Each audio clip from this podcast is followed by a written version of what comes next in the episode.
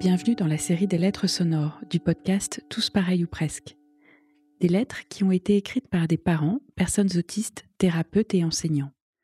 Voici la lettre de Pascal à son journal intime. Cher journal, ce matin j'ai découvert le monde, le monde des autres, l'école.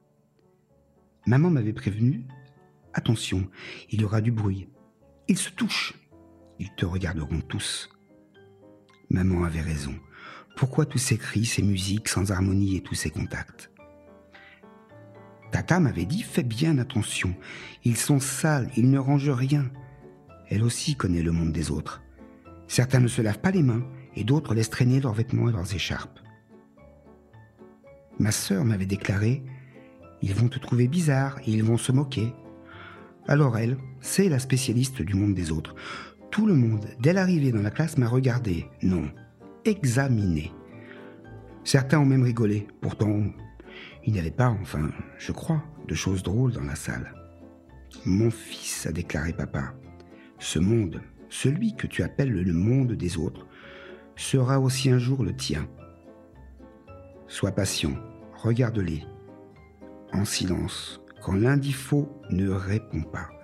J'ai écouté ses conseils, et j'ai observé, analysé, et la journée s'est passée. Longue, ennuyeuse et sans saveur. Certains me regardaient. Deux fois j'ai levé le doigt et le maître m'a autorisé à parler.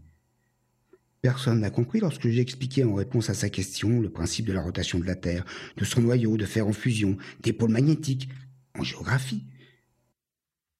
Ma précision sur l'interaction entre l'ionosphère, haute couche de l'atmosphère et les ondes radio les a tous fait pouffer. Je me demande bien pourquoi. Enfin, j'ai détesté l'instant où la sonnerie a retenti. J'ai fermé les yeux et mis mes mains sur les oreilles. Quand j'ai rouvert les yeux, j'étais seul. J'ai tourné la tête. Papa et maman parlaient avec le maître d'école. En rentrant à la maison, papa m'a annoncé que je ne retournais pas à l'école de la semaine. Enfin, pas cette école-là. Il a conclu son explication à mes frères et sœurs par cette phrase. Il est bien trop intelligent pour ce bled. Là, je suis désolé, mais Monsieur Bled doit être très intelligent. Il a écrit le petit livre bleu que j'adore, sur l'étagère la plus basse de la bibliothèque, où j'aime le feuilleter. Le soir, alors que j'étais couché, j'ai entendu maman lui dire Mais que va-t-on faire de lui? Papa s'est éclairci la gorge, il a répondu Un homme, ma chérie, un grand homme, tu verras. Là, pour l'instant, à six ans, ils se moquent de lui. Un jour, ils l'applaudiront. 40 ans ont passé. Je te relis mon cher journal comme à la première heure où je t'ai ouvert. Papa avait raison. Certains m'ont applaudi alors que, mort de peur, j'ai donné ma première conférence. Maman, tata, ma sœur et mon frère aussi avaient raison. Et là, rien n'a changé. Les autres sont toujours aussi sales et désordonnés. Ils sont toujours aussi bruyants et passent toujours autant de temps à se toucher et s'embrasser, même en public. Et moi, moi, je continue à te couvrir de mes remarques, et je continue à vivre dans le monde des autres. Mais, mon cher journal, je ne comprends toujours pas leur façon de vivre. En revanche, j'ai compris une chose. Désormais, ils savent tous, ou presque, que nous existons. Certains ont peur de nous, d'autres nous moquent.